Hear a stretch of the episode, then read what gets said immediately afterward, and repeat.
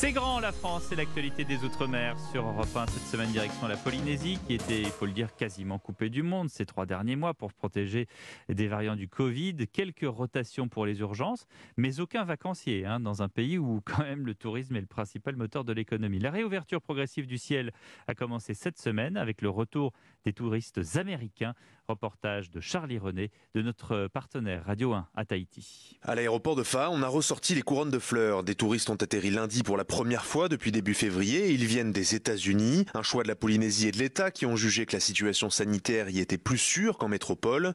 Le protocole reste strict à l'arrivée. Pour les non-vaccinés, c'est la quarantaine. Pour les autres, c'est un test avant le départ, un autre au débarquement et un troisième quatre jours plus tard. Pas de quoi déranger les amoureux de Tahiti. Comme ça, c'est très bien. Je m'attendais à quelque chose de plus difficile. J'attends depuis un an et deux mois pour pouvoir venir. Je comprends parfaitement. C'est une petite île et il faut la protéger.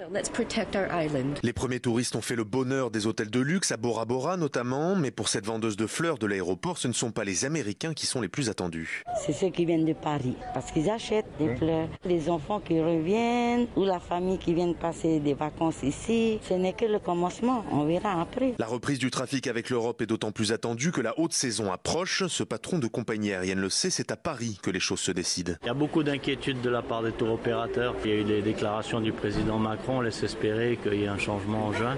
Alors, on dira, on verra bien. En attendant, la Polynésie soigne sa situation sanitaire. Seulement 20 cas actifs de Covid sont recensés dans ces cinq archipels. Charlie René qu'on retrouve à Papeete. Bonjour Charlie. Bonjour Pierre. L'actualité en Polynésie, c'est aussi Sébastien Lecornu qui est arrivé pour une visite de 10 jours. Le ministre des Outre-mer va évoquer le tourisme, mais aussi, mais aussi la délicate question des essais nucléaires, puisque après la publication d'une nouvelle enquête euh, sur le sujet au mois de mars dernier, le président Macron a en effet invité tous les acteurs du dossier à Paris.